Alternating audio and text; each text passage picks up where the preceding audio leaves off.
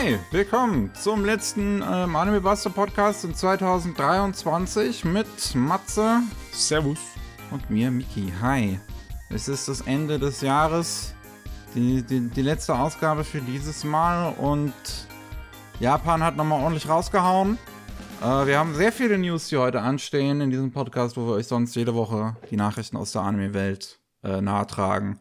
Diesmal ähm, ist das Shonen Jump Festival 2024 gewesen, mm. wo es halt alle, wo es ganz, ganz viele Nachrichten von Shueisha ähm, bezüglich ja, Anime gab, die 2024 ähm, und darüber hinaus geplant sind.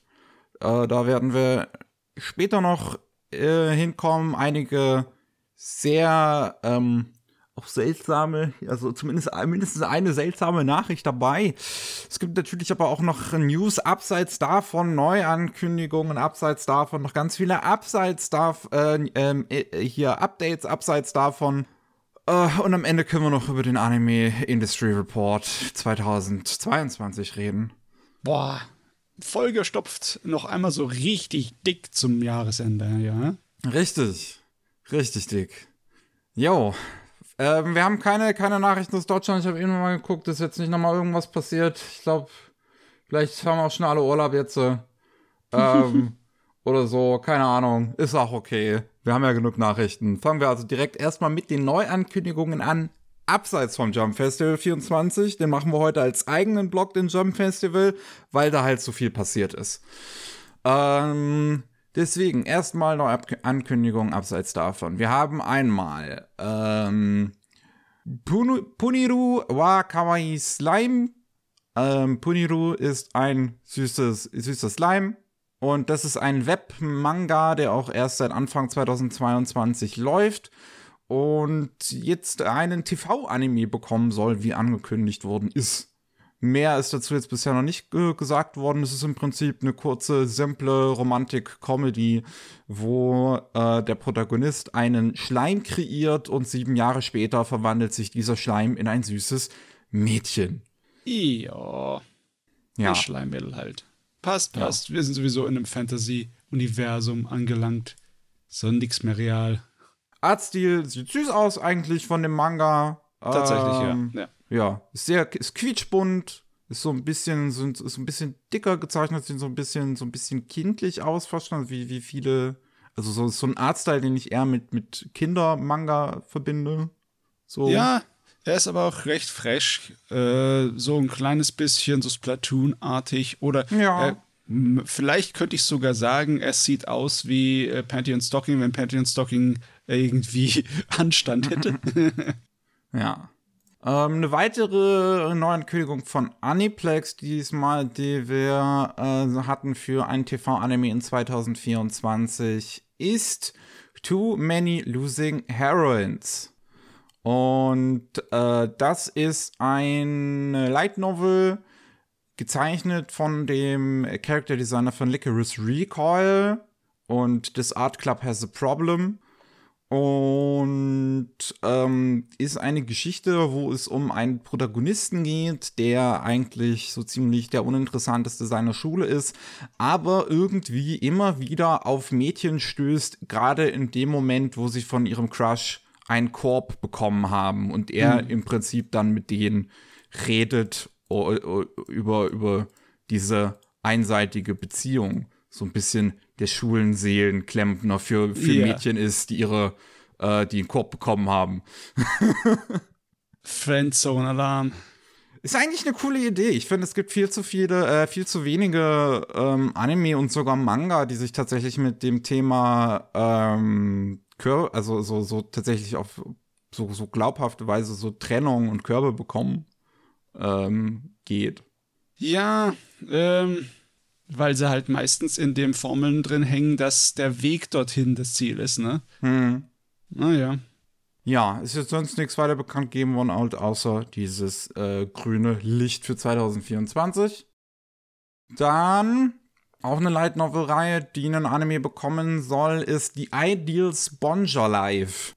Äh, da geht es nicht um einen, grün, äh, einen geilen Schwamm, ähm, sondern es geht um einen Office Worker, der aus, aus natürlich modernem Japan, der in eine Fantasy-Welt teleportiert wird, yada, yada, yada. Mhm, Aber er wird dorthin teleportiert von einer ähm, Königin, die unbedingt einen Nachzeugen, äh, einen Nachfahren haben möchte ähm, und zeugen möchte und einen König an ihrer Seite haben möchte und ähm, halt diesen Office-Dude so random anscheinend irgendwie halt herbeschworen hat und ähm, er jetzt in dem Dilemma feststeckt, ob er die halt ähm, heiraten und bumsen möchte oder nicht. Und wenn es, wenn, wenn er es halt tun würde, müsse er sein ähm, Leben auf der Erde komplett zurücklassen. Also es gäbe anscheinend für ihn sogar noch einen Weg zurück, wenn er einfach Nein sagen würde. Okay, er hat mal die Wahl. Nicht ja. schlecht, ne?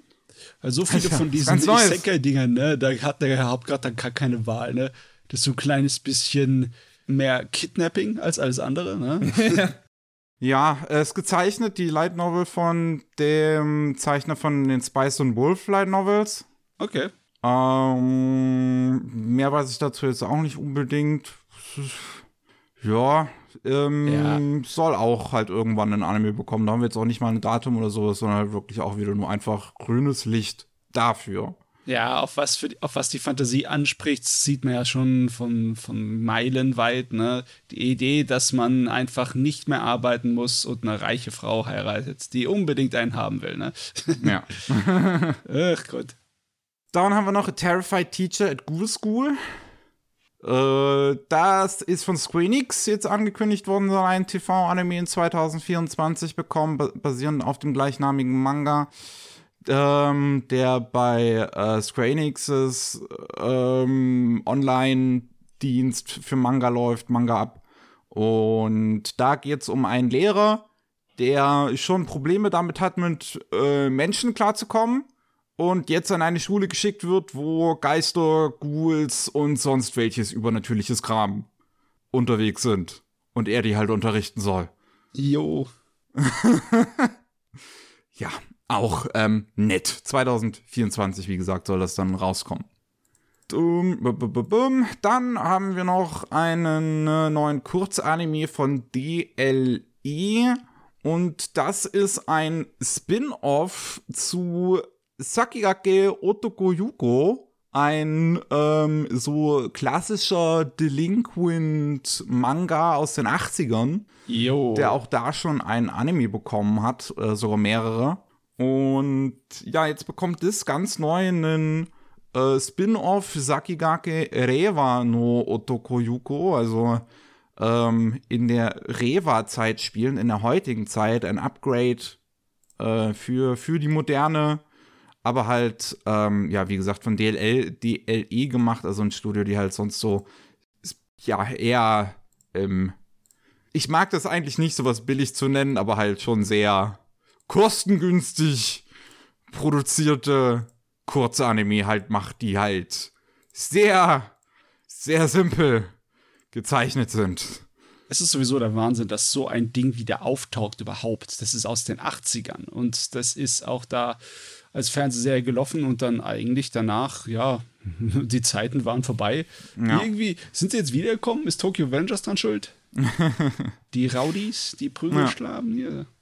Keine Ahnung. Ja, das kommt jetzt demnächst auch alle schon raus. 18.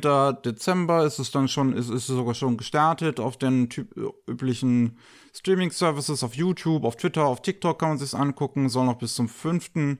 Januar laufen. Ja. Ich weiß auch nicht, warum, wie, wie da jemand auf die Idee kommt, sowas rauszukramen nochmal und dann irgendwie was Neues dazu zu machen. Aber manchmal, I guess. Ja. Der Regisseur der Frogman, das ist doch derselbe, der ähm, Insufficient Direction gemacht hat, die Kurzserie über ein Anno, ne? Also ah. könnte schon sein, dass er es mit einem lustigen Stil macht. Aus Wege, passt, soll er kommen. Und dann ist ja die aktuelle Saison ähm, dabei zu Ende zu gehen und wir kriegen ein paar zweite Staffeln angekündigt, unter anderem zu MF Ghost, dem aktuellen ähm, Manga vom Initial D Mangaka, wo jetzt die ersten äh, zwölf Folgen gelaufen sind. Autos. Ein weiterer Anime von meiner Liste, den ich erstmal nicht gucken brauche. ähm, 2024 soll die zweite Staffel kommen. Dann Yak, Yakusho Kisoku, The Peasant Noble, das ähm, autobiografische Manga von der Mangaka von Full Metal Alchemist. Ähm, oder der biografisch inspirierte eigentlich eher Manga von der Mangaka von Full Metal Alchemist, äh, der auch einen Kurzanime bekommen hat, wo jetzt die ersten zwölf Folgen gelaufen sind, ist am Ende auch eine zweite Staffel angekündigt worden. Das ist cool, weil das Ding war klasse.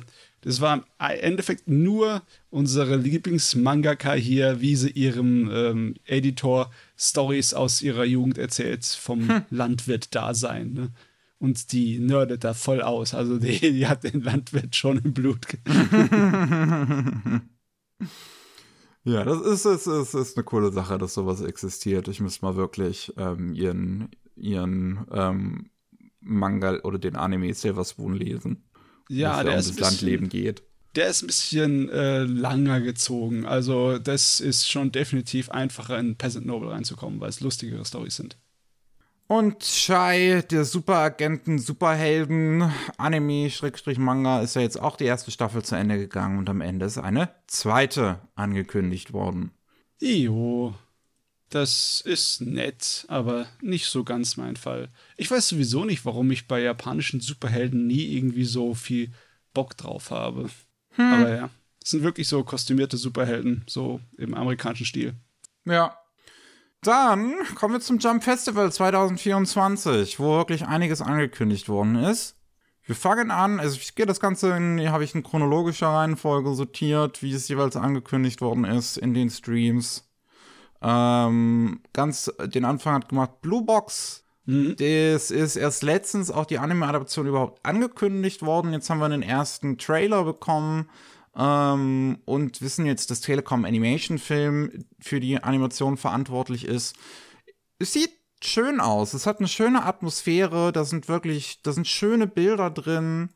So, die Musik ist, ist, ist schön gewählt. Ich ich mag den Ersteindruck, den man wirklich davon bekommt, von dieser, äh, von diesem romantischen Drama ähm, über zwei Sportspielende. Und es ist, ja, ich hab Bock.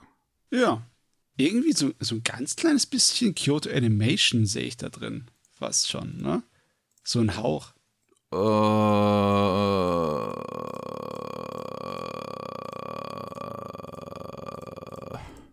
Ich weiß nicht. Würde ich jetzt nicht unbedingt sagen. Aber es ist, auf jeden Fall ist es gut produziert, auf jeden Fall. Das stimmt. Dann haben wir mehr Infos zu Dandadan, ähm, wo ein weiterer Trailer veröffentlicht worden ist, der uns jetzt bestätigt, dass es im Oktober 2024 erst starten wird. Ui, ähm, Wartezeit. Ja, der nächste Shonen Jump äh, oder Shonen Jump Plus Hit animiert von Science Saru, wo wir auch erst letzte oder vorletzte Woche über den ersten Teaser gesprochen haben, der schon ein mhm. Banger war. Und ja, das dauert jetzt leider wirklich noch ein bisschen, bis es dann kommt. Aber umso schöner wird es dann sein, hoffentlich. da habe ich auch auf jeden Fall sehr viel Bock drauf. Ähm, Red Cat Ramen haben wir auch letztens erst über die Ankündigung gesprochen. Gibt es jetzt einen ersten Teaser, der uns zeigt, dass es ein CGI-Anime ist, der bei E&H Production gemacht wird. Das auch noch ein relativ neues Studio ist, die es äh, bei so ein paar Sachen in letzter Zeit im CGI ausgeholfen haben. Und der soll Juli 2024 rauskommen. Ich weiß jetzt nicht unbedingt, man, man so, so das, das ich finde, das Charaktermodell funktioniert eigentlich so von der Katze, von Protagonisten. Ist das, das CGI-Essen sieht halt irgendwie ein bisschen seltsam aus. Ach Gott, nö, es geht, es geht. Es ist vielleicht auch einfach ein ungewohnter Anblick. Was jo. man nicht so oft in Anime bekommt, wo das sonst sehr fein handgezeichnet wird in vielen Serien. Äh, ja, Regiedebüt wird es von Hisatoshi Shimizu, hat vorher ähm, bei Mappa ein paar Sachen, ein paar Episoden und sowas Regie geführt. Ähm, ja, mehr kann man da jetzt auch noch nicht dazu sagen. Diese Teaser ist halt auch nur eine halbe äh, Minute lang und zeigt halt, wie die Katze einen Rahmen zubereitet. Jo, passt. Ja, Juli 2024, wie gesagt, kommt das dann raus. Ähm, dann gab es ein Panel mit äh, dem Mangaka von Jujutsu Kaisen, ähm, der, also der Gigi Akutami, der auch da gesagt hat, dass jetzt mittlerweile 90 Millionen Exemplare des Manga im Umlauf sind. Juhu. Und ähm, 10 Millionen mehr Exemplare in den Umlauf gekommen sind seit dem Start der zweiten Staffel, vor sechs Monaten also. Mhm. Ähm, und er hat auch gesagt, dass das das letzte Jump Fester gewesen ist, mit hoher Wahrscheinlichkeit, in dem Jujutsu Kaisen noch laufend sein wird.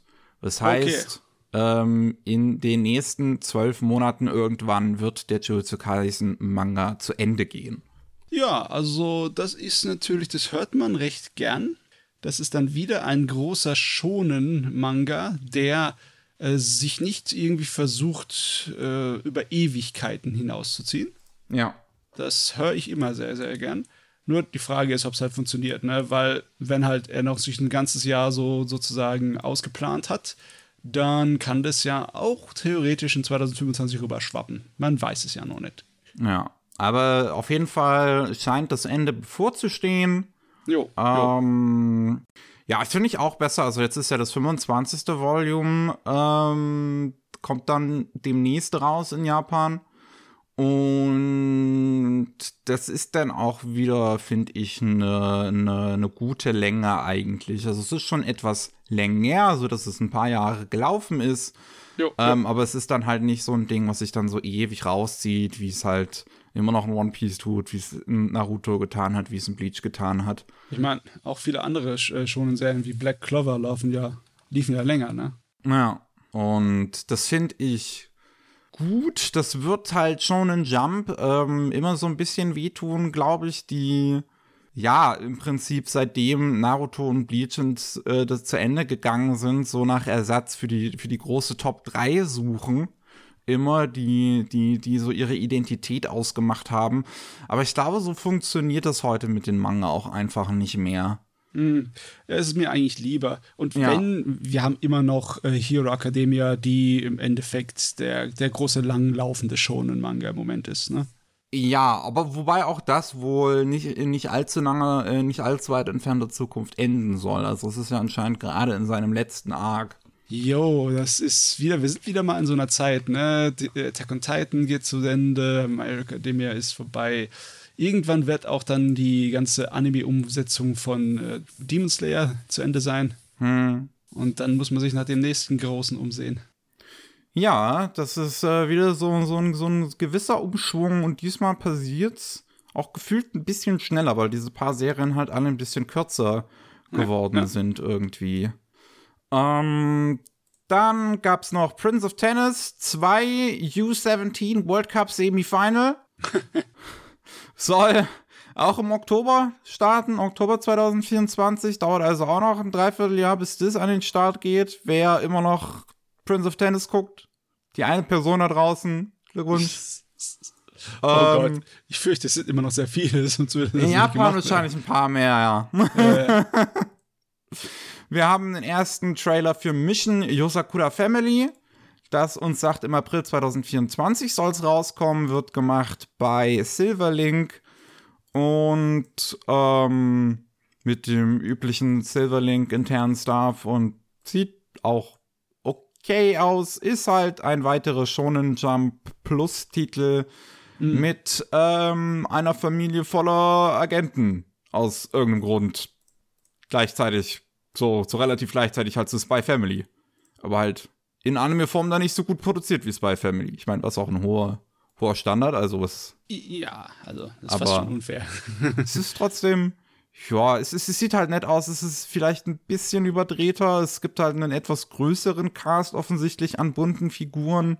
Ein bisschen andere Art von Humor, die so ein bisschen mehr Slapstick ist.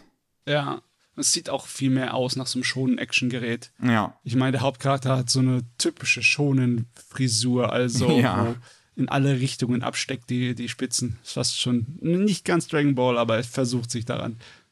Ja, das soll im April 2024 an den Start gehen.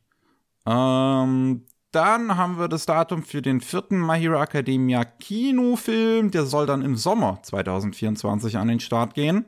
Jo, Ähm, wir haben noch das ähm, Info, dass das Gintama Spin-off, wo er ein Lehrer ist, also ähm, Gumi Gimpachi Sensei, ähm, in 2025 erst rauskommen soll. Also nächstes Jahr braucht man nicht damit zu rechnen. Oh, oh. Ja.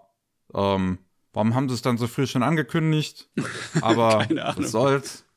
Dann haben wir ein Datum für Maggie Lumière Company, wo, äh, wo wir auch letztens die Ankündigung hatten, auch schon mit einem ersten Trailer eigentlich, ne, mit diesen Magical Girl Office Ladies mehr oder weniger, die so eine Art ähm, so, so Polizei und Feuerwehr und sonst was Ersatz sind, so Public Service Ersatz sind Jo, in jo. einer nahen Zukunft. Und da ist jetzt auch bekannt gegeben worden, dass es erst im Oktober 2024 an den Start gehen soll. Es sind irgendwie sehr viele frühe Ankündigungen an Anime dieses Mal. Jo. Ähm, ja. ja, wir haben auch letztens über die Ankündigung von Oblivion Battery gesprochen, noch unter dem Originaltitel Bokyaku Battery, aber die Webseite von Mappa listet den englischen Titel davon mit Oblivion Battery. Und ähm, ja, da ist halt jetzt ähm, bekannt gegeben worden, dass Mappa das animieren wird. Es gibt einen ersten Teaser-Trailer. Mappa hat halt schon mal eine OVA 2020 dazu gemacht zur Promotion des Manga.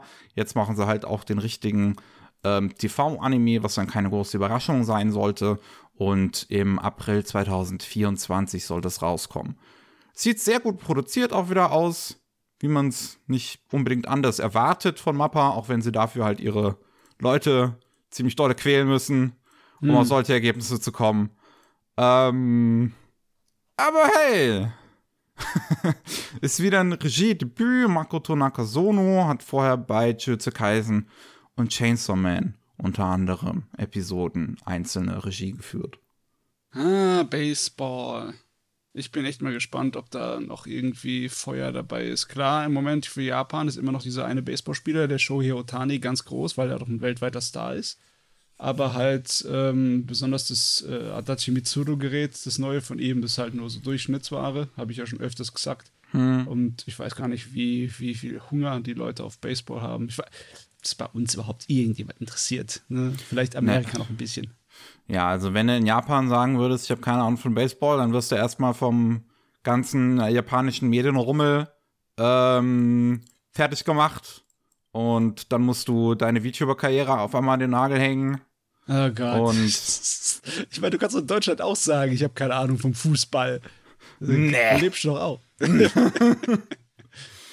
Äh, jetzt, jetzt, jetzt hast du, wenn, wenn, wenn du das ernsthaft sagst, du, dann kommt RTL, kommt morgen bei dir vorbei. Und. nee, aber keine Ahnung, die Japaner, das ist schon ein bisschen crazy, wenn da irgendwie ein Promi kommt und sagt, ich habe keine Ahnung von Baseball. Ich meine, was ich eben gesagt habe, war basierend auf einem realen Exempel, wo eine VTuberin von Ichi Sanji gesagt hat, dass sie keine Ahnung hat von Baseball und dann letzten Endes deswegen ihre Karriere an den Nagel gehangen hat Was ein Unsinn, ey. schon crazy. Einfach, einfach crazy da drüben. Ähm, April 2024 soll das rauskommen, ja. Weiß ich nicht, ob ich das schon gesagt hatte. Dann die Ankündigung, worüber ich mich da am meisten gefreut habe im Jump Festival, Chainsaw Man. Ähm, der Rese Arc bekommt einen Film. Eine Filmadaption. Chainsaw Man The Movie Re Rese Arc gibt's einen offiziellen Teaser auf dem YouTube-Kanal von Mappa. Und ich habe den jetzt schon mehrfach gesehen, weil der einfach, das ist ein verdammt guter Teaser. Eine Ja. unglaubliche Atmosphäre, wunderschöne Bilder und Ushio mal wieder all out mit seiner Musik. Das ist, oh, Gänsehaut. Es ist wirklich Gänsehaut. Das wird, das, das- wird Anime of the Year, in welchem Jahr auch immer der rauskommt für mich wahrscheinlich. 100 Prozent. Ich hab so hart Bock. Äh, es ist auf jeden Fall interessant, dass sie diesem, dieser Formel folgen, die dann auch in äh, Demon Slayer gemacht wurde. Also, dass du einen äh, ganzen Abschnitt der laufenden Story ins Kino bringst, anstelle dann ins Fernsehen weiterzumachen. Und ich schätze mal, dass das, das auch so laufen wird, dass mal dann bei der nächsten Staffel, dass das äh, wieder der Kinofilm in Fernsehfassung umgesetzt wird. Ich kann es mir vorstellen. Ne? Ja, unmöglich ist es nicht. Ähm, kann, kann durchaus sein. Ah, ich hab so, so Bock. Oh, es ist so ein schöner Teaser, unglaublich einfach. Der ist wirklich effektiv. Ähm, ja, da, es gibt noch keinen weiteren Datum oder sonst was. Es gibt halt wirklich nur diesen Teaser ähm, und sonst haben wir mehr dazu noch nicht. Ich hoffe wirklich, dass das 2024 rauskommt. Ich will das so schnell wie möglich sehen. und am Ende gab es noch eine ganz seltsame Ankündigung. Ähm, Wit Studio macht ein Remake zu One Piece namens The One Piece für Netflix. Jo. Ähm, äh. aber was, was für ein Remake ist das? Machen sie es so wie Dragon Ball Kai, dass sie einfach die Original Netflix-Serie, ähm, äh, die Original One Piece-Serie schneller erzählen? Oder wird es einfach nur ein Zusammenfassungsfilm für den Anfang? Hm, aber dann würden sie ja nicht Wit Studio nehmen, wenn es ein Zusammenfassungsfilm ist. Also es wird, es wird irgendwie was Neues. Also es wird wahrscheinlich halt auch neu animiertes Material von Wit ähm, es soll bei East Blue anfangen. Es wird impliziert, dass mehr kommt. Und ähm, ja, das, wie, wie, gesagt, das soll bei Netflix laufen. Ich, ich habe keine Ahnung.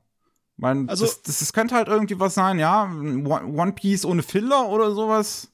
Es wäre mal interessant, das zu sehen, weil äh, One Piece hat ja am Anfang war es schon merklich anders vom Stil her. Nicht nur, weil der Mangaka anders gezeichnet hat, sondern auch, weil die Fernsehserie anders produziert wurde. Mhm. Und One Piece hat ja später einige Szenen gehabt, die wirklich herrlich sind. Da haben sich immer wieder äh, die hauseigenen Meister dann versammelt, um irgendwelche superben Sakuga-Szenen zu machen. Ne?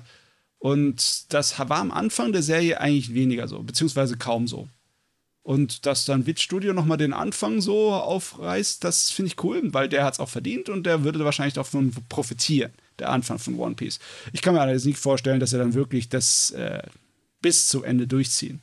Es wäre halt fucking funny, wirklich, wenn sie das einfach nochmal komplett nochmal neu animieren. So in 25 Jahren wird dann das dritte Remake von One Piece angekündigt mit dem nächsten Studio. Während ja. der Anime von Toei noch läuft und während der Anime von Wit noch läuft. Gott.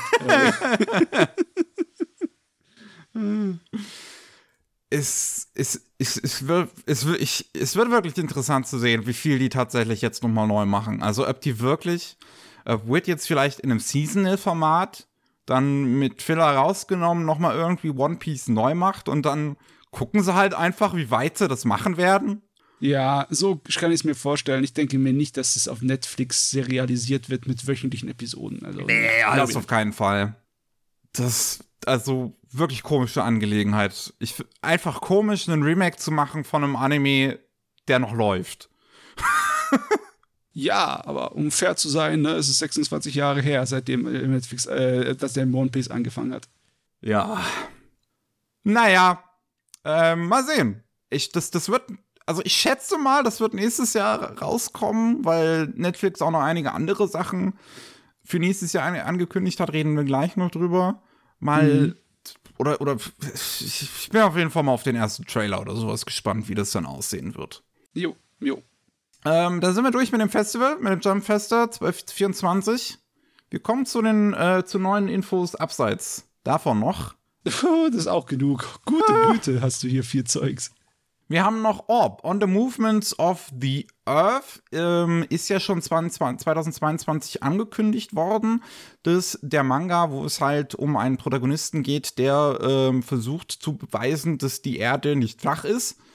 Ähm, sondern rund halt. Ne? Äh, da, da, da wurde angekündigt schon, dass es von Madhouse animiert werden soll. Jetzt wird zumindest gesagt, dass es 2024 auch rauskommen soll aber immer noch sind sie sehr spärlich mit den Infos dazu. Mhm, die Manga-Variante von Galileo. Ja. Naja, okay. Die Alternativ-Variante von Galileos Story. Wir haben einen ersten Teaser zu Vampire Dormitory, der die Serie für den April 2024 ankündigt. Und ja, es sieht halt wirklich aus wie ziemlich heftiger Shoujo-Schlock. Ja. Volle Kanone. Ähm, wir haben Love Between Twins ist Indivisible. Äh, den ersten Trailer dafür, der kündigt uns Juli 2024 die Serie an. Es ist halt ein, ein, ein Liebesdreieck zwischen einem Jungen und zwei Zwillingen. Es wäre komisch, wenn es drei Zwillinge wären, dann wären es doch keine Zwillinge mehr. Ähm, also zwischen Zwillingen und ähm, der Protagonist hat in der Kindheit einem von den Mädels halt versprochen, sie zu heiraten später und beide sind aber irgendwie in ihn verknallt. Die eine ist halt ein bisschen jungenhafter, aber eigentlich zu, in, in ihren vier Wänden ziemlich, nee, halt nach außen hin eher jungenhaft, nach innen hin eher so, so Otome, so, so ein schönes Mädel. Und die andere ist Nutagu. ja. Ähm, das ist auch wieder von einem relativ frischen Animationsstudio. Roll 2 animiert. Das ist die erste Serie, die sie eigen oder wo das Hauptstudio sind. Ansonsten vorher Production Assistance gemacht an einigen anderen Anime, aber auch noch nicht so viel. Ende 2017 sind sie ähm, gegründet worden. Und man sieht es dem Teaser auch ein bisschen an, dass der nicht unbedingt gut produziert ist. Ach Gott, ich finde, der hat einige gute Bilder und Animationen drin. Also, es sieht definitiv nicht aus wie die Durchschnittsware. Ah, es gibt ein paar Shots, die sehen ziemlich rough aus. Es wirkt generell, finde ich, ein bisschen flach und ein bisschen abgehakt, wie soll ich sagen? Beziehungsweise es gibt so einige Bewegungen, zum Beispiel, wo man einfach nur, wo man wirklich sieht, dass eine Figur auf einem Layer bewegt wird, statt dass neue Frames gezeichnet werden und sowas. Aber ganz ehrlich, ähm, du, ich, ich bin wahrscheinlich viel zu sehr äh, gewöhnt, Isekai-Trash zu gucken. schlechten Isekais, ja. Ja, das, das äh, sieht noch viel mieser aus. naja, wie gesagt, ähm, Juli 2024 soll das rauskommen. Ähm, für Black Butler Public School Arc haben wir ein Datum mit April 2024. Kommt dann Black Butler wieder. Mhm, mhm, ähm, Unnamed Memory hat auch einen ersten Trailer, der April 2024 verspricht. Äh, wird gemacht bei Engi, auch mit üblichem Engi-Staff und auch das sieht man, auch das sieht wieder nicht sonderlich gut aus. Es ist auch, es sehr flach gezeichnet. Ich mag diese super dünnen Outlines nicht, die halt mit schlechter Kompression immer so verpixelt aussehen, was halt auf YouTube nun mal einfach passieren wird. Ähm, ja. Ja. Was soll man dazu sagen? Es sind Hexen, ne? es ja. sind Hexen und es sind Ritter mit Schwertern und ja, sie trinken Tee und sie haben lange Gespräche. Ich meine, das ist, was der Trailer mir hier so sagt. Ehrlich gesagt, das ist nicht so ein besonders umwerfender Trailer. Ja. Deswegen wollen wir noch nicht so viel sagen zu dem Gerät. Äh, wesentlich besser daherkommen wird Windbreaker. Da gibt es jetzt den ersten Trailer endlich mal äh, zu der Prügelorgie, äh, halt basierend auf einem, auf dem Manga Windbreakers, wo es halt darum geht, dass ein Protagonist ähm, ein ziemlicher Prügelknabe ist und auf eine Schule kommt, wo ein Haufen Prügelknaben sind und er sagt sich so, ey, ich will euch alle einmal umboxen. Jo. Und ich, was, was man halt so tut, ne? Und Und ja, der, der verrät uns jetzt, Cloverworks animiert's. Und Toshifumi Akai führt Regie, der auch schon Regie geführt hat, bei Vagrant Order Absolute Demonic Front Babylonia, was ein umwerfend gut animierter Action-Anime ist. Und man sieht davon jetzt in diesem 30-sekündigen Teaser halt noch nichts von der Action. Da halten sie sich noch ein bisschen zurück. Aber davon ausgehend, dass es halt Glowerworks ist, dass es äh, Toshifumi Akai ist, wird es wahrscheinlich ziemlich cool. Oh ja, da sind sie wieder, die Schläger. Der Schläger hält, ob das was wird, ob der wieder rauskramen kann aus der, aus der Nische. Ja, es ist auf jeden Fall, seit Tokyo Rangers kommt davon wesentlich mehr. Ähm, und wie gesagt, der erste Teaser sieht eigentlich, äh, sieht, also es sieht auch okay aus, was man da sieht. Es ist halt noch nicht so viel Action drin, aber es ist auf jeden Fall gut produziert und gezeichnet. Die Charakterdesigns sind eigentlich auch ganz cool. Bin ich ähm, gespannt drauf. Dann haben wir Kaiju Number 8 Jo. die endlich mal ankündigen, wer eigentlich daran arbeitet. Wir wussten ja vorher schon, also die Ankündigung gab es ja schon mal, dass Production IG animiert und dass Kara, die für die Kaiju-Designs äh, verantwortlich ist, also das Evangelion-Studio. Jetzt gibt es noch ein paar genauere Infos. Äh, ähm, Regie führt Shigeyuki Miya, ähm, der Unihei vorher Regie geführt hat, oder die, glaube ich, bei dem Namen. Hm, kann sein, kann sein. Ähm, oder der oder die auf jeden Fall vorher äh, Uni-Hey-Regie geführt hat. 2017 müsste das, glaube ich, gewesen sein oder 18. Ähm, aber auch schon wesentlich länger dabei ist. Also äh, zwei Episoden der Aoi Bungaku-Serie ähm, Regie geführt hat. Bloodlet, Buzzer Beater, die zweite ähm, Basketball-Manga-Anime ähm, von dem Slam Dunk-Autor. Und Musik kommt von Yuta Bando, ähm, der oder die auch die Musik gemacht hat für Propel of Chimney Town und ein paar Lieder von Bell. Und die Charakter, die Monster-Designs kommen von Mahiro Maeda, der bei, ähm, ja, bei Kara halt einer der Designer ist und unter anderem auch als Regisseur gecredited ist für die Evangelion äh, Rebuild-Filme ab 3.0, also sowohl bei 3.0 wie auch bei 3.0 plus 1.0 gecredited als Director, Storyboard, Art Setting, Monster Designer, Schlüsselanimation ähm, und im Prinzip seit Ewigkeiten auch schon dabei ist bei Gunbuster Mecha Design gemacht. Ähm, auch ähm, ähm, Konzeptzeichnungen gezeichnet für Mad Max Fury Road. ja, also und, und das Monster, also Godzilla, designt hat für Shin Godzilla. Das ist ähm, krasse Namen, die hier aufge, aufgetürmt werden. Finde ich geil. Ja. Bin ich gespannt drauf. Ist, äh, ein Trailer ist auch aufgetaucht für das Gerät. Ja, genau, der Und kam während des Jump Festers, den habe ich ähm, tatsächlich rausgelassen, weil wir so oder so halt noch drüber reden werden und auch schon mal über einen Trailer gesprochen haben von Kaiju Number 8. Ja. Der neue Trailer verrät einem ein bisschen mehr. Es wirkt so vom Stil und der Atmosphäre, als würden sie sich ziemlich ernst nehmen. Äh, ja, okay, es ist auch eine ernste Story. Hm. Also, ja, ob es dann irgendwie ein bisschen mehr Trash-Faktor drin hat oder ob das einfach alles äh, so ein bisschen einen auf Pacific Rim oder Evangelion macht. Keine Ahnung. Ist noch nicht zu sagen. Es sieht auf jeden Fall gut aus. Ja, ich meine, der Manga ist ja auch äh, ziemlich fantastisch gezeichnet von dem, was ich gesehen habe. Ich bin, hm. ich, ich, da bin ich auch gespannt drauf. Sieht auch nach einer sehr coolen Nummer aus. Ähm, dann gibt es neue Infos zu Monsters. Ähm, ein paar Leute bezeichnen es als den Prequel von One Piece. Ich meine, naja, nicht ganz. Ähm, es ist halt eine Geschichte, die Oda vor One Piece gezeichnet hat. 1994 ist sie ursprünglich rausgekommen als One-Shot im Weekly Shonen Jump und ähm, erzählt äh, die Geschichte von einem Samurai, der Drachen und Monster jagt und das soll im Januar 2024 auf Netflix rauskommen.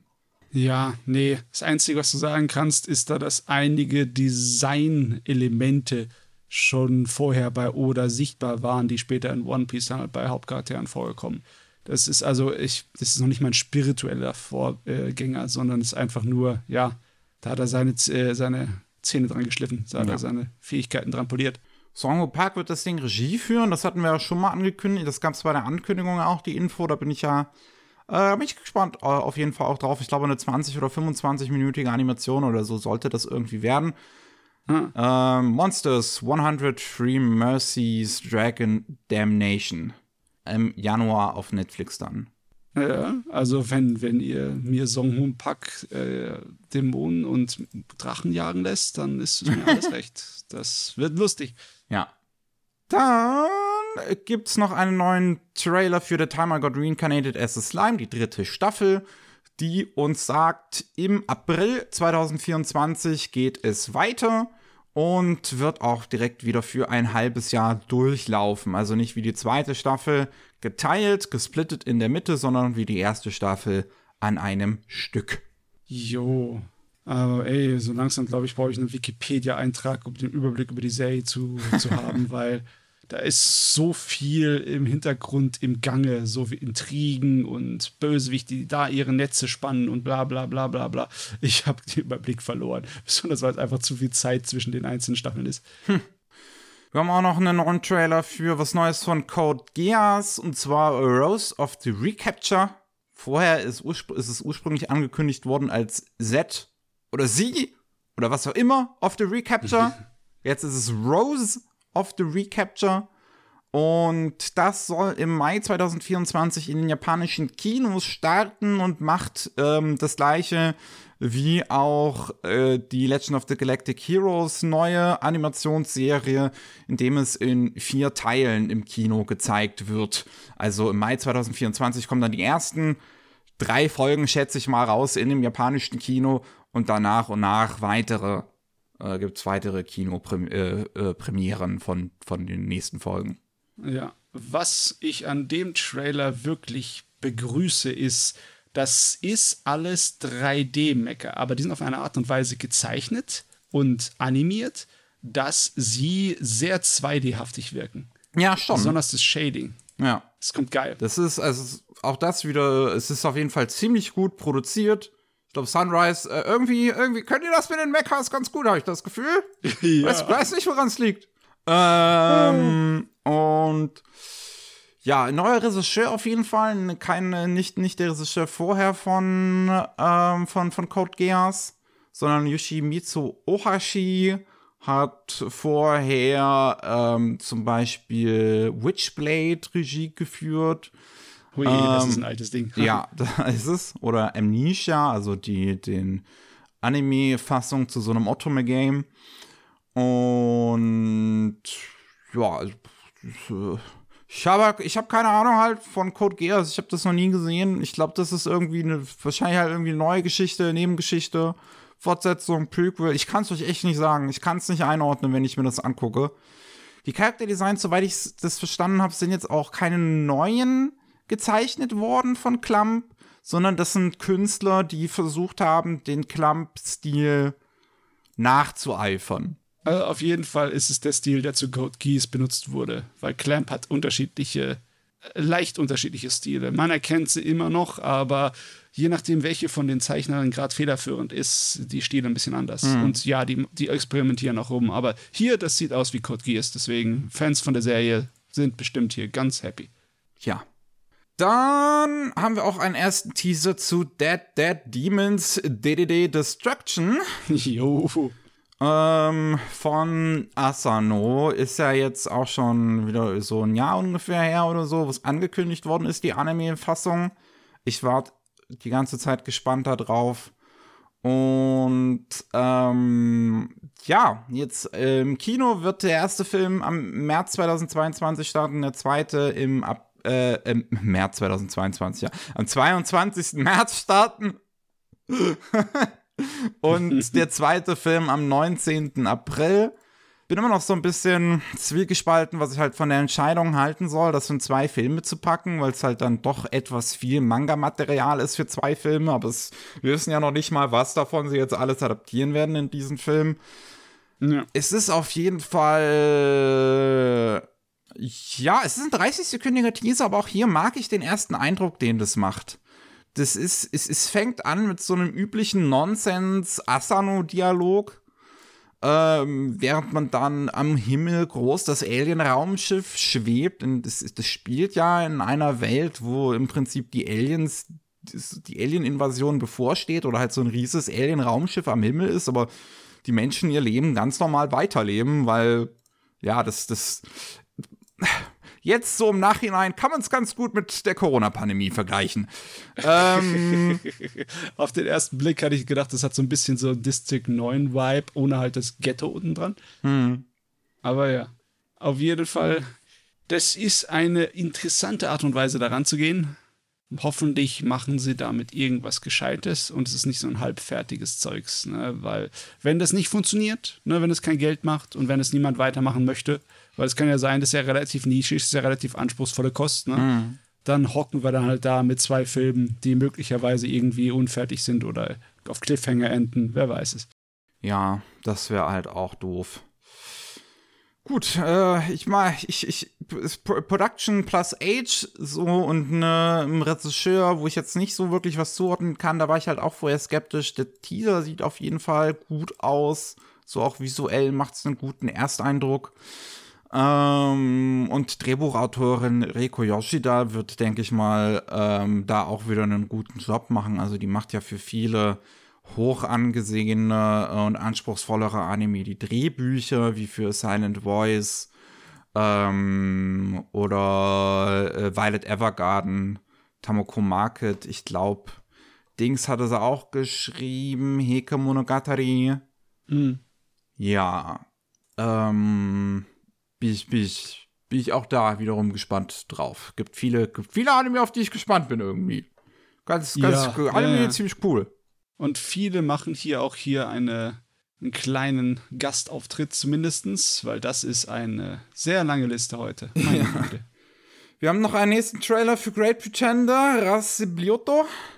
Ähm, wo wir ein bisschen Dorothy Action in Aktion sehen. Auch da ein weiteres Ding, auf das ich gespannt bin. Es macht zumindest den Ersteindruck auch visuell und des Weiteren, dass es eigentlich den Charme von, von äh, Great Pretender beibehält. Es hat wieder diesen sehr coolen Farbstil, der auf so europäischen ähm, Büchern basiert, auf irgendwie so einem europäischen Zeichner, der so eine ganz eigene Art hat, ähm, Landszenerien einzufangen. Und ja, das sieht cool aus. Jetzt gibt es ein paar Daten. Ähm, es, soll, es, es war ja schon im Vorhinein eine Kinopremiere angekündigt. Ähm, in, in Nordamerika am 9. Januar und 10. Januar soll die dann stattfinden. Mm, es gibt jetzt immer noch keine so klaren Infos, was das jetzt ist. Also ist es jetzt ein Film, der da an dem 9., 10. Januar gezeigt wird? Ist es mehr? Sind es die ersten Folgen von einer Serie, die da gezeigt werden? Im Februar, am 23. Februar in Japan soll auch da dann die der Anime starten. Ich hätte jetzt fast Serie gesagt, aber wir wissen es ja nicht ähm, der, der, der Anime starten auf dem Streaming-Service DMM, die da die Exklusivlizenz in Japan für haben. Crunchyroll wird das Ganze dann halt bei uns zeigen. Und ja, noch bleibt es halt so ein bisschen offen, was genau das jetzt letzten Endes für ein Format einnimmt. Ja, ja, ja. Ja, Ach ja, auf jeden Fall von dem, was es so rüberbringt, will ich gleich in, den, in den Credits nach Shinichi Wata, Shinichiro Watanabe suchen, weil es irgendwie hat so dieses Gefühl. Das hat ja auch das Original Great Pretender auch gehabt, ne? ja, das auf jeden Es Fall. wirkt so wie so ein Stilgerät, ne? Ja. Mit sehr viel Flair. Das ist ja äh, unglaublich viel Stil. Es kommen auch viele, die meisten Leute aus der ersten Staffel zurück. Gleicher Regisseur, der jetzt noch mit am Drehbuch schreibt.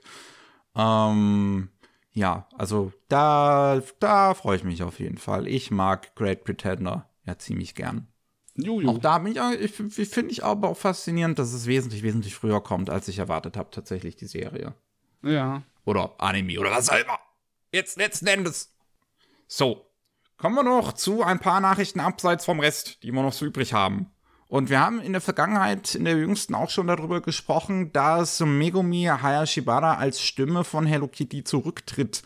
Nach Jo. 33 Jahren hat sie halt auch darauf, hat sie darauf keinen Bock mehr oder will zumindest ähm, ja da davon zurücktreten. Und äh, daraufhin hat Sanrio jetzt alle Videos von Hello Kitty auf ihrem offiziellen YouTube-Kanal gelöscht.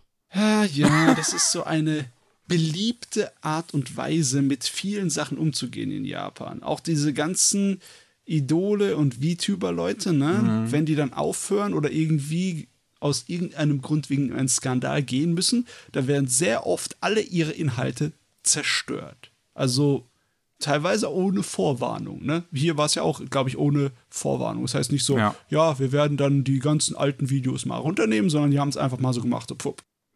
Ja, das ist auch wirklich ein ziemlicher Scheiß-Move, wirkt. Also einfach so, so ein Haufen Geschichte im Prinzip an Hello Kitty einfach auslöschen. So einfach nur, weil die Sprecherin jetzt nicht mehr dafür arbeitet, für Sanrio. Und es halt jetzt in Zukunft eine neue Stimme geben wird. So, das ist, als ob jetzt, als ob Nintendo einfach alle alten Mario-Spiele von Mario Wonder unzugänglich machen würde. Vorsicht. Okay, es ist nicht, es ist nicht komplett unwahrscheinlich, wenn man sowas wie die äh, Mario 3D Collection bedenkt, okay. Ähm, aber- Oh Mann, oh Mann. Ja, Ich weiß, was du meinst. Ich, ich kapiere es auch nicht. Ich weiß nicht, wie die auseinandergegangen sind, aber äh, Hayashibara ist halt seit Ewigkeiten im Geschäft und Ja, ich kann es mir gut vorstellen, dass sie einfach äh, weniger arbeiten möchte und mehr sich auf ihre Familie und auf ihre eigene Zeit konzentrieren möchte. Ja. Und es, nur weil es dann zwei unterschiedliche Stimmen gibt ne, für das Maskottchen, muss man nicht irgendwie die alte Stimme verdrängen, damit die Leute sich noch an die neue gewöhnen würden. Oder, oder warum machen die das eigentlich? Ne? Es ist ja nicht so, als ob sie sich für die alten Sachen schämen oder ob es die alten Sachen ihr, ihr Image irgendwie stören oder zerstören. Oder vielleicht stellen die sich irgendwas vor, von wegen, weswegen sie das wegmachen müssen. Aber ich weiß es echt nicht. Das ist alles so hirnrissig. Und die Fans sind auch der Meinung, dass es hirnrissig ist. yep ganz komischer Move. Ähm, dann waren die TARS, die Tokyo Anime Award, das Tokyo Anime Award Festival ähm, wo jetzt neue, ähm, beziehungsweise, also die, die, die kommen in Zukunft noch, jetzt sind schon die Gewinner bekannt gegeben worden für die Lifetime Achievement Awards 2024, die dann gekürt, die dann ausgezeichnet werden im März nächsten Jahres. Und ja, da es ja die Lifetime Achievements Awards sind, sind hier einige große Namen dabei. Als Produzent haben wir schon so Kato, der besonders in den ähm, Ende der 70er und Anfang der 80er unterwegs gewesen ist und ja. äh, Produzent von Akira war, von ähm, Treasure Island, von Space Adventure Cobra. Natürlich von der Rosen von Versailles. Genau, also von der Rosen Lady von Oscar, Versailles. Ne? Lady, Lady Oscar. Genau, also äh, der ist einmal ausgezeichnet worden. Als Mangaka ist ausgezeichnet worden Akira Toriyama. Ne? Dragon Ball, Dr. Slump müsste man, glaube ich, kennen, hat man, glaube ich, schon mal gehört. Ähm, ja, mein passt auch. Ich weiß gar nicht, wie alt der überhaupt schon ist, aber ich meine, der macht das ja jetzt auch schon eine Ewigkeit. Ne? Also der, der, der sieht ehrlich gesagt gar nicht so alt aus, wenn man sich Bilder von ihm noch anguckt heutzutage. Oh, lass mal gucken. Er ist 55 geboren. Das heißt, der ist, der ist jetzt 68 oder so. Krass. Hat auf jeden Fall viel ähm, auch halt zu Anime und Manga beigetragen mit seinen Zeichnungen. Mhm. Ähm, als Scriptwriter haben wir Sukehiro Tomita, der sehr viele Episoden von Macross 7 geschrieben hat, von Ideon, von Space Runaway Ideon und auch das Drehbuch für die Filme jeweils geschrieben hat. Ähm, und boah, was war noch Interessantes vorhin dabei, als ich hier vorhin mal durchgeguckt habe, ist auf jeden Fall auch einiges an interessanten älterem Kram dabei gewesen.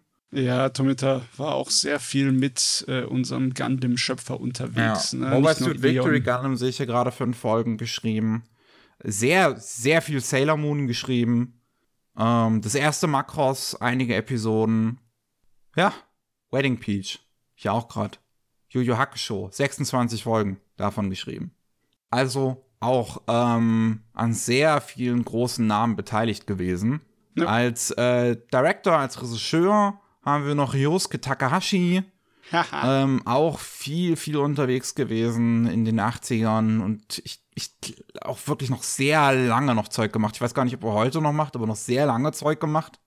Ähm, mit äh, halt Regisseur von Votoms, von Leisner, ähm, so ähm, Autor von Blue Gender, ähm, halt auch viel altem Kram. Ja, er war sozusagen der Rivale von Tomino. Ne? ja. Das war der andere Militär-Science-Fiction-Mecker-Macher. Genau.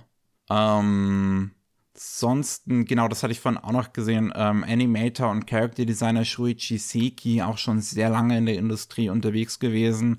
Ähm, und auch heute immer noch sehr fleißig dabei. Ein paar coole Szenen bei Jujutsu Kaisen Staffel 1 zum Beispiel gezeichnet.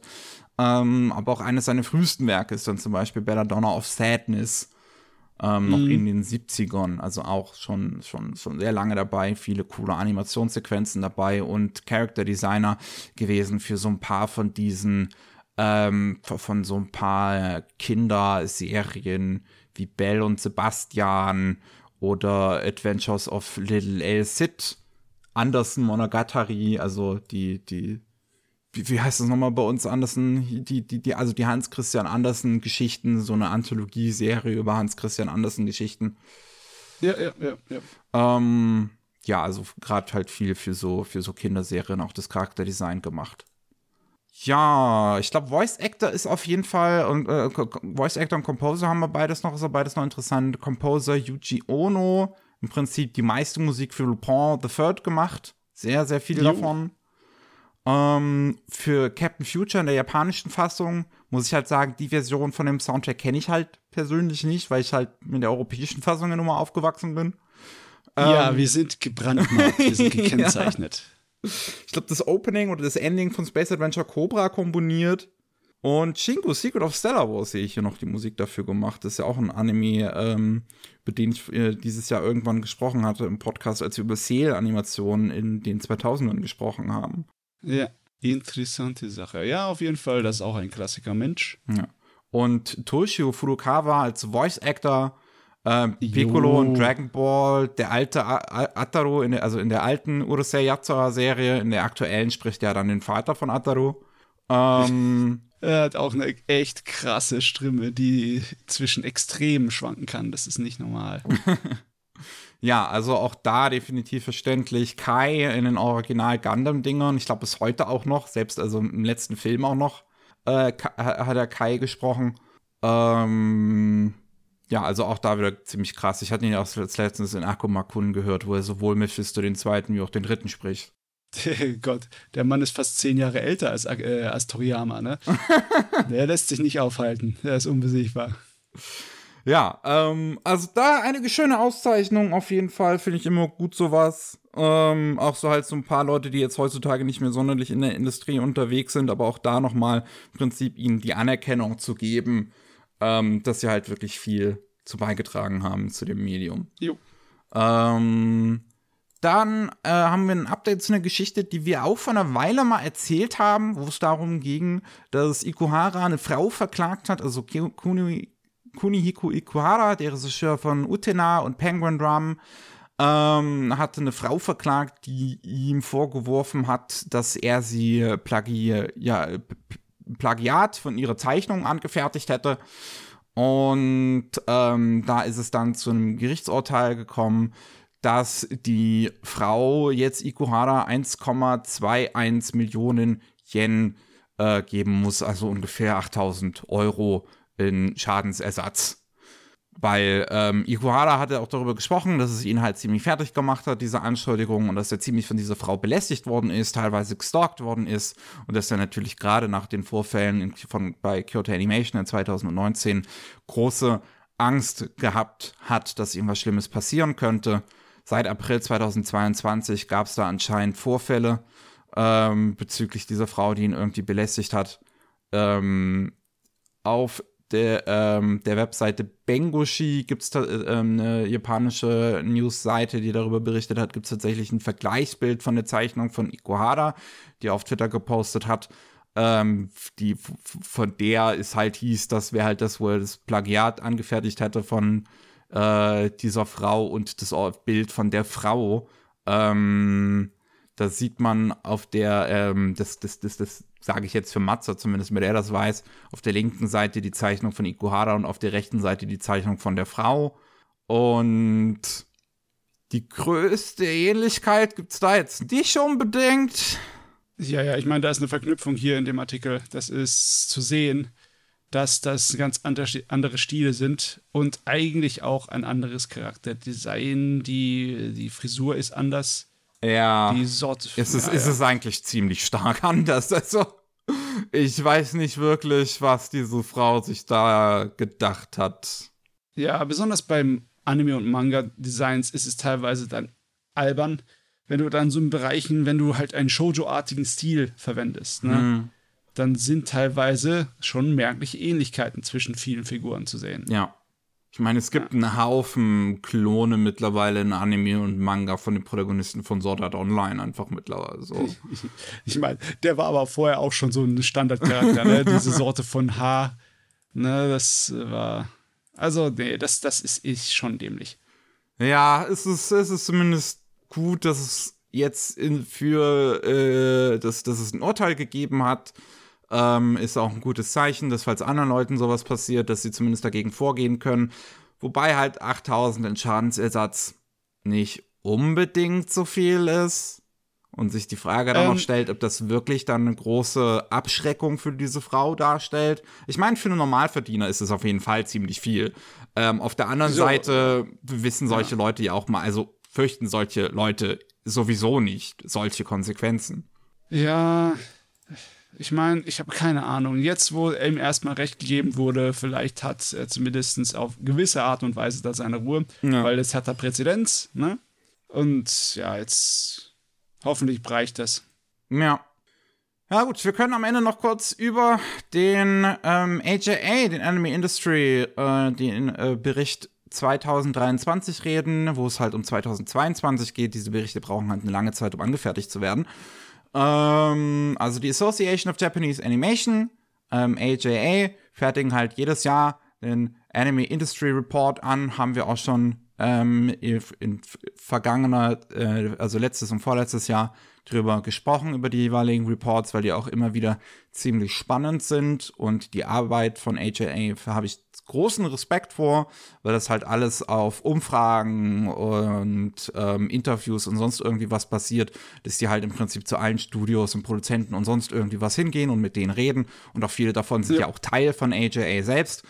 Ähm, und die haben halt mit ihrer Aufzeichnung in 2002 begonnen. Jetzt haben wir halt den Report für 2022, der uns sagt, dass die Zahlen mal wieder nach oben gegangen sind. Die Anime-Industrie ist um 6,8 Prozent in 2022 im Vergleich zu 2021 gewachsen und wir sind bei 2,9277 Billionen Yen. Ja, das ist, äh, wenn man die letzten 20 Jahre sich anschaut, ist es eine sehr lustige Art und Weise, weil, wie da die Kurven vergangen sind, weil von 2002 bis 2008 hast du eigentlich ein Wachstum gehabt. Eigentlich, Ja. ne? ne? Und das Wachstum war aber trotzdem vergleichsweise bescheiden zu dem, was wir in den letzten zehn Jahren erlebt haben. ne? Auf jeden Fall. Da ging es ab wie Schmitzkatze. Auch wenn dann im ersten Pandemiejahr da so ein kleiner Einbruch dazu war, äh, trotzdem hat es die Kurve nicht irgendwie abgeflacht. Das kannst du vergessen. Ja, also es geht immer noch fleißig nach oben. Ähm, Inland ähm, um Umsatz, also der Umsatz in Japan ist ähm, immer noch größer als der im Ausland. Es gab ja 2020 oder war es 21 das ähm, ich muss noch mal kurz gucken, in welchem Jahr das gewesen ist. Dü- dü- dü. Ah, 2020 war es das erste Mal so gewesen, dass das Ausland größeren Umsatz gemacht hat als das Inland. Ähm, jetzt seit seitdem, also 2021 und jetzt auch 22 wieder, ist es so, dass das Inland größeren Umsatz macht als das Ausland. Aber es sind wirklich nur kleine Unterschiede mittlerweile noch, ähm, was den, den Umsatz angeht in der Anime-Industrie. Also Inland sind wir bei 1,4685 Mi- äh, Milli Millionen Yen. Und äh, Ausland sind wir bei 1,4592 Billionen Yen. Also es ist nicht viel Unterschied. Ja, ist ein einflussreicher und starker Markt. Ja. Es ist nur echt, ich, äh, der Markt wird halt immer stärker und er wird stetig stärker, ne? Mit relativ großen Sprüngen. Also auch noch äh, so die, äh, die starken Anfangsjahre von 2013 bis 2017, die hatten teilweise Sprünge, die ähnlich groß waren, aber trotzdem im Moment geht es halt richtig gut der Ja. Industrie. Also wirklich. Wobei man dazu sagen muss, also der Anstieg im Land, es gab einen 2,7% Anstieg im Vergleich zu 2021. Im ersten Moment klingt der Anstieg zu, im, im Auslandumsatz eigentlich auch ziemlich gut, 11,1%. Ähm, Aber ähm, durch den sauschwachen Yen ist es eigentlich, dass im, Real, im, im umgewandelten, im, im Realwert es eigentlich sogar einen 7,7% Rückgang gegeben hat im Auslandsumsatz. Ja, das ist, es ist echt, es ist dämlich, weil wir jetzt immer noch in einer Situation sind, die wirtschaftlich ähm, volatil ist. Ne? Es kann jederzeit um, äh, in die Ohren fliegen. Beziehungsweise eigentlich kann, sagt man, kann man sagen, dass es im Moment ganz langsam in Zeitlupe Japan um die Ohren fliegt. Ja, Der ganze Unsinn. Ähm, und logischerweise hat die, äh, die Anime-Industrie auch natürlich andere Probleme noch große. Die Branche leidet stark unter ähm, Arbeitskräftemangel und das wird einfach viel mehr Last auf viel weniger Zeichner verteilt. Ja. Wobei noch viel mehr produziert wird, weil es halt einfach viel mehr Geld macht, ne? Also es wäre natürlich schön, wenn es einfach so weitergehen würde, aber das wird es nicht. Also definitiv nicht für immer. Das geht nicht. Ist not possible. ja. Ach ja, ähm, ich, ich, ich bin gespannt auch auf den Bericht dann wieder nächstes Jahr, wie es 2023 gelaufen ist.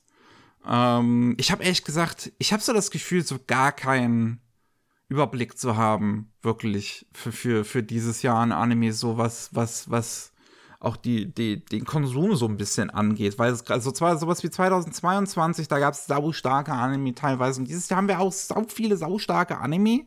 Ja. Aber irgendwie habe ich nicht so den Überblick darüber, was diese großen Banger sind im Prinzip, die von allen dann auch tatsächlich finanziell unterstützt werden. Ich glaube, sowas wie Jujutsu Kaisen halt auf jeden Fall jetzt die zweite Staffel. Aber was sind ja. sonst so Finanz, also so, Sachen, die wirklich finanziell stark sind? Das ist halt die Frage, weil wir haben jetzt so Kritikerlieblinge wie Frieren oder mhm. wie äh, Apocryphy, äh, Apotheken, äh, Tagebücher. Aber das ja, sind ja, ja keine Merchandise-Dinger. Nicht unbedingt. Nein, nein, nein. Und äh, das sind ja auch noch Sachen, die jetzt noch am Laufen sind und die kurz vorm, vorm Ende sind. Das, das die, da kann man das auch gar nicht richtig ausrechnen. Hm. Man, man kann sagen, was bei den Manga-Verkäufen und bei den Kinokasseneinnahmen, da sieht man das viel, viel einfacher. Ne? Und das war selbstverständlich dann auch ein starkes Jahr in der Hinsicht. Ist, ich kann mir vorstellen, dass äh, viele Fernsehserien gut hinten dran kommen, ne? gut rumkommen um die Ecken, aber wir haben halt seltenerweise so, so genaue Zahlen, wie zum Beispiel, wo sich ähm, Uma Musoe, das Pretty Derby, so verkauft hat mhm. wie warme Semmeln. Ne? Ja. Ich wünschte, das hätten wir von jedem im Detail, aber es geht halt auch nicht, weil halt die Streaming-Dienst mag, wie willst du das umrechnen? Ja. Ach ja, ja. Anime, du. Anime auch. Ähm, Anime, du, ne? Eine interessante Industrie. Ja, braucht halt wie alle anderen Sachen Zeit und ein bisschen Abstand. Wir in einem Jahr wissen wir wahrscheinlich noch viel mehr über das Vergangene oder über 2022. Ja, es ist ja auch noch nicht das der volle Report online von AJA. Das war jetzt nur eine Preview, die im Dezember am 14. hochgegangen ist. Der volle Report kommt erst noch dann Anfang nächsten Jahres raus. Jo. Ähm, jo, dann haben wir es wieder haben wir es haben wir es geschafft mit diesem Podcast für dieses Jahr. Vielen Dank fürs Zuhören an euch da draußen. Ähm, jo, wir, wir, wir machen jetzt erstmal Pause über die, über die Feiertage. Und äh, ihr hoffentlich auch. Ich weiß, das kann ich in, jeder, in jedem Beruf irgendwie Pause machen. Ich, ich kenne das jetzt auch. Ja. Und ähm, aber trotzdem, ich hoffe, ihr habt schöne Zeit, e-, egal ob mit Familie oder alleine oder sonst was. Ähm, kommt gut ins neue Jahr und so weiter. Wir hören uns da nächstes Jahr wieder mit mehr Anime Buster, mit mehr Anime Slam. Rolling Sushi kommt auch noch, kommt, ist, ist, ist, ist auch schon zu Ende jetzt, glaube ich, dieses Jahr. Yep. Im Prinzip. Ähm, ja, dann danken wir uns fürs Zuhören und tschüssi. Ciao.